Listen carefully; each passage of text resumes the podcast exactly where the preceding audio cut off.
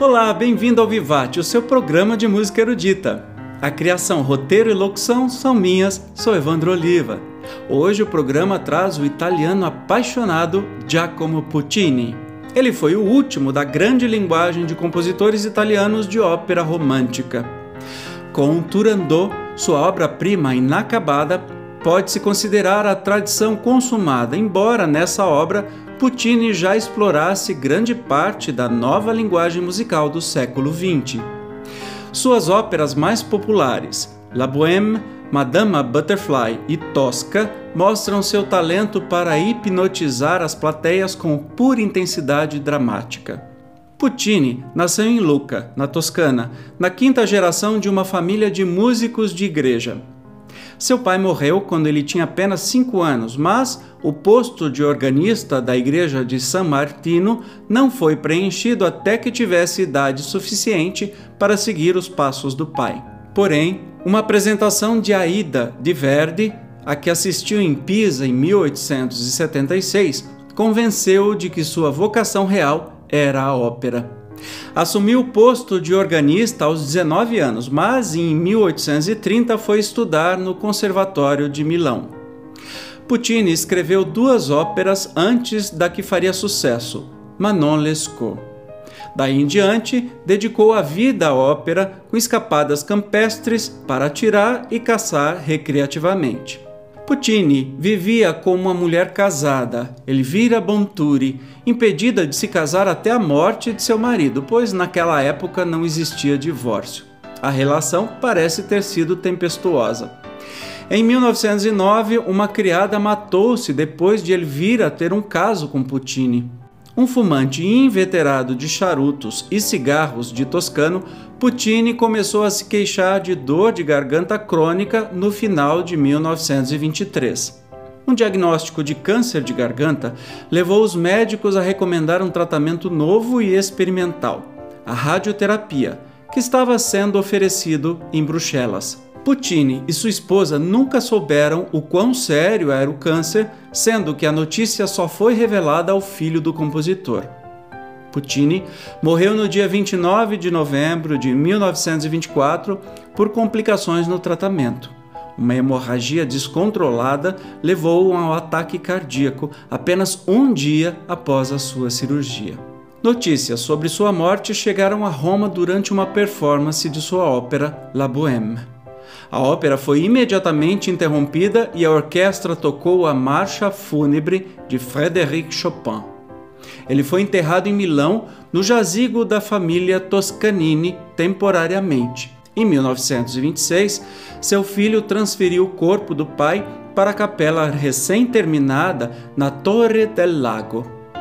Turandot sua última ópera foi deixada inacabada e as duas últimas cenas foram completadas por Franco Alfano, baseada nos escritos do compositor.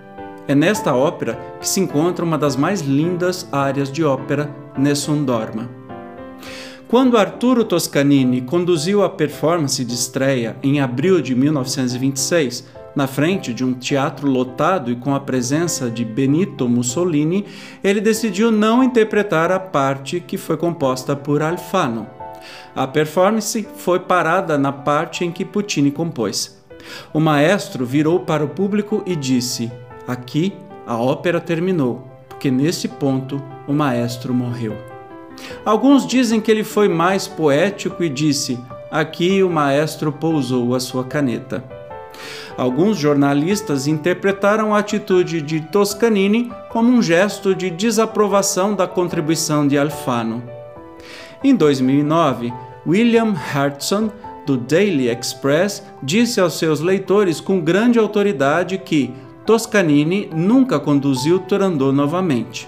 Mas de fato, ele a conduziu novamente nas duas noites seguintes, inclusive com a parte de Alfano, em um total de três apresentações. Em 2002, um novo final oficial foi composto por Luciano Berio a partir dos rascunhos originais, mas essa versão é raramente interpretada. O talento de Puccini para a invenção melódica, seu amor pelo acoplamento das vozes soprano e tenor e seu dom para explorar tramas cenicamente eficazes firmaram-no como o mais popular compositor de ópera. Seu lirismo romântico situa-se na tradição da ópera italiana do século XIX, mas ele adotou as noções de bitonalismo e dissonância de Stravinsky e outros no século XX. Ao longo de sua carreira, o gosto pelo exótico levou-o a incorporar músicas de um amplo leque de fontes, incluindo os sinos das matinais romanas em Tosca, as melodias japonesas em Madame Butterfly, transmitidas por um amigo, e a sonoridade faroeste de La Fanicola del West. Em Turandot foi mais longe, usando escalas pentatônicas e de tons inteiros para evocar uma China mítica, acrescentando percussão afinada a uma já rica paleta orquestral. E para terminar, uma curiosidade. Seu nome completo, se fosse dito ou escrito como compositor, seria bem desastroso para as pessoas decorarem. Deixa eu respirar. Giacomo Antonio Domenico Michele II Maria Puccini. Ufa! Como vemos, Giacomo Puccini ficou perfeito. E com isso chegamos ao final do programa de hoje.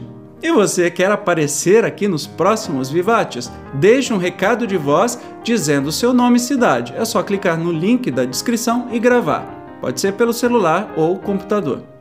E por favor, peço que se inscreva em meus canais de vídeo no YouTube e me siga nas redes sociais. Também te convido a conhecer meu trabalho como cantor, disponível em todas as plataformas de música, é só digitar Evandro Oliva. E por fim, após saber um pouco mais da história do compositor, ouça suas obras principais no link que deixo aqui na descrição do episódio. Puccini é apaixonante. Até mais!